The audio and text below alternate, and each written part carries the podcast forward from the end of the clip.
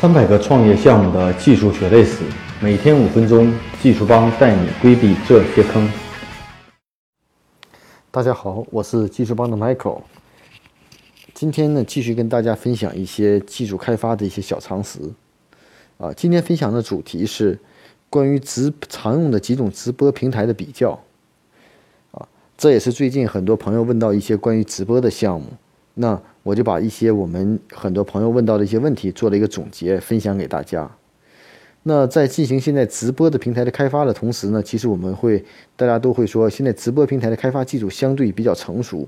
啊。那开发一个直播平台的技术到底是怎么来做呢？那现在是这样的啊，BAT 啊，阿里、百度、腾讯都有自己的直播云的这种服务，在直播云的服务上，他们公开了很多基础的一些 API 的接口。包括视频转码、呃鉴黄等同样的功能，能够完成直播的基础的功能啊。那这些平台到底有什么区别呢？像 BAT 这样的平台，他们平台的构建不是基于 less 层，就是 pass 层，所以更多的需要我们在上面上去开发我们的业务场景和应用。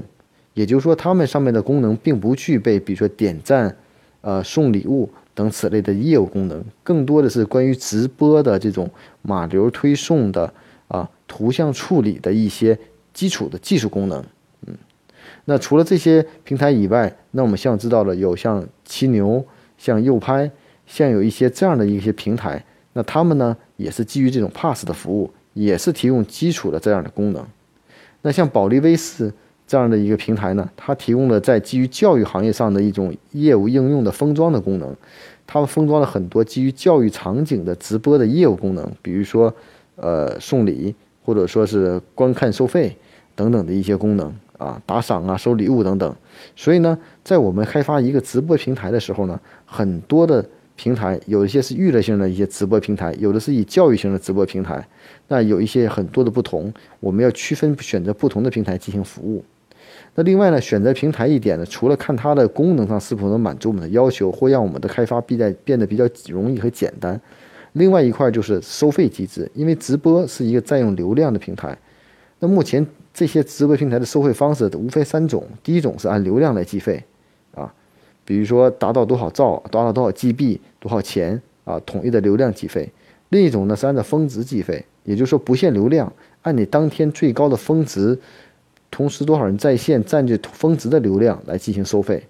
还有一种呢就是大客户有按月计费、包月计费的方式都有。那是否按峰值和流量计费？怎么来算呢？如果你是一种娱乐性的直播，每天的观看人数非常多，直播人数也非常多，如果按流量计费的话，相对来说你要花的钱就比较多，可能按峰值来计费。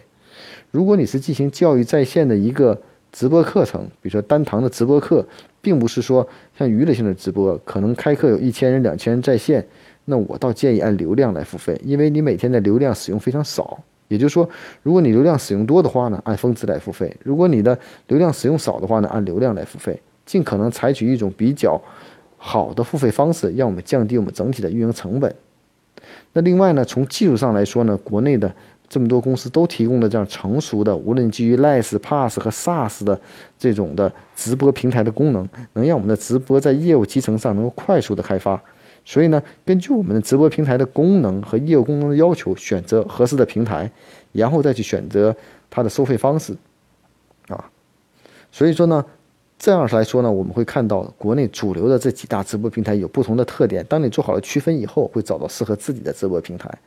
并不是底层的直播技术已经非常成熟了。关于推流啊，关于一些技术是非常成熟的。那在业务应用上，我们要减轻我们业务应用的开发的难度。那很多。有些 SaaS 平台已经封装好了，那我们干嘛不拿来直接就用呢？对吧？所以呢，我也希望通过今天的几分钟的分享，希望大家对关于直播开发一个直播平台常用的哪些平台技术和费用有一些基本的了解。谢谢。大家可以关注我们的微信公众号“技术帮零零幺”汉语拼音“技术帮零零幺”，可以获得更多关于录音的文本内容。如果大家有任何技术问题，可以加我的个人微信，啊，Michael 苗七六幺六，M I C H A E L M I A O 七六幺六。